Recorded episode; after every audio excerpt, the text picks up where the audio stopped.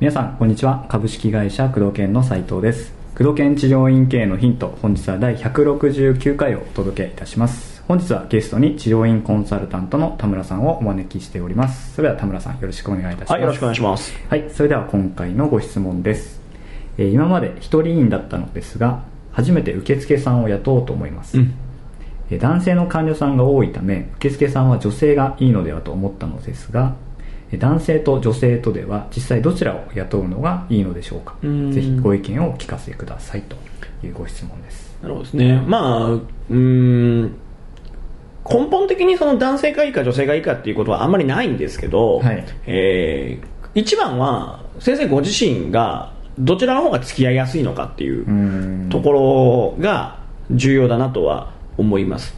やっぱり、えー女性のメリットでいうと基本的にやっぱ女性の方が愛想がいいというかうん。えーコミュニケーション能力が高いので、えー受付としては適任だと思うんですね。うん。男性はやっぱりコミュニケーション能力が高くない傾向にありますからうん。もちろん男性でもコミュニケーション能力高い方ってのもいらっしゃいますけど、えー全般的に言えばやっぱり女性の方がコミュニケーション能力が高いなっていうのはあると思うんですね、うん。特にその、まあ、受付ってあの第一印象を決めるはい。立場存在なので、ね。うん。えさんが入った時に明るく、挨拶元気に、はい。えー笑顔で挨拶できるかどうかっていうのは非常に大きなポイントになるので、うん。えーまあ、皆さんも多分この、ね、あの音声聞いてくださってる皆さんも、えー日常生活してる中で愛想のいい男性ってなかなか出会うことないと思うんですよね、いろんな飲食店行ったって、えーホテルだとかいろいろなとこあると思うんですけど、うん。いろんな接客業の中で男性の方であこの人すごく、うん。あの印象いいなっていう、第一印象としてうん。感じる男性ってめったにいないと思うんですね、確かにでも女性だと結構飲食店とかでも、うん。あすごく感じのいい人だなって感じることって多いと思うんですよ、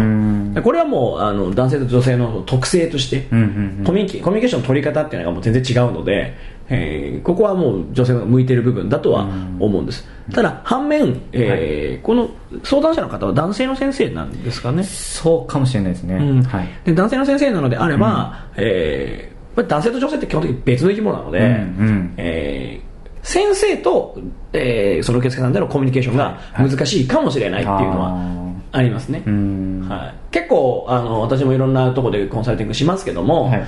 えー先生たちと受付さんの壁ができてしまうっていうことはうん。よくあるので、うん。それはなんか原因がやっぱりあるんですか？田村さんから見て。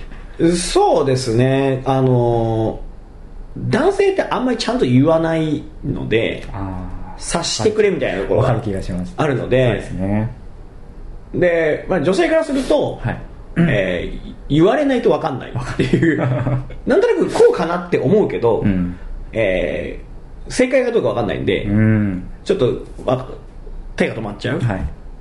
でそれに対してなんでやってくれないんだっていうことを言われたりとかすると、うん。言われてないしってなっちゃうんですよね、うん。うんうん結構、まあ、そういう問題もあったりとかしますね、はい、だからそこのコミュニケーションが取りにくいかもしれないっていうこと、だから先生自身がその女性とのコミュニケーションが得意か苦手かっていううん。ところですね、確かうん。うん。もありますし、うん。あとまあ女性の場合でいうとどうしても、えー生理とかがありますので、うんうん月の中でのその体調の変動っていうのがあるので、うん。男性はそこを言うとそのあまり年その月の中での年年間通しての体調の変動ってあまりないので、うん。安定して働けるっていうところはありますよね、にうんそうですね。やっぱりそうですよね。男と女は違うっていうところですよね。そうですね。基本的にもう別の生き物だと思っておいた方がいいので、うん。もう一概にどっちがいいとは言えないうん。部分ですよね、うん。そのうん本当にもう話してみてコミュニケーション取ってみて、うん。自分がコミュニケーション取りやすいかどうかっていううん。こと、自分としてコミュニケーション取りやすいかどうかっていうのが1点と、う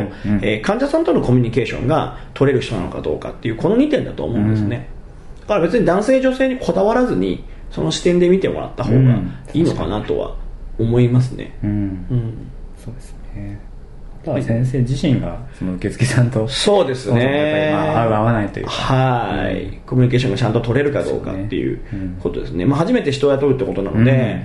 おそらくはあの一番ストレス感じるのは自分がやってほしいことをやってもらえないっていうことがはい。おそらくストレスだと思うので、うん。基本的にはそのちゃんと指示を出さないと人は動かないんだっていう前提で考えてみられたらいいかなと思いますし、まあ、面接なんかでお会いすることあると思うのでそれに対してまあなんか指示を出してみて、その指示に対して自分が思ったように的確に動いていくようなのかどうかっていうことですよね、そこを見てもらってもいいとは思いますけどもね、うん。そうですね。ぜひそういった点に気をつけてというかそうですね。参考にしていただいて受付さん雇っていただければと思います。はい。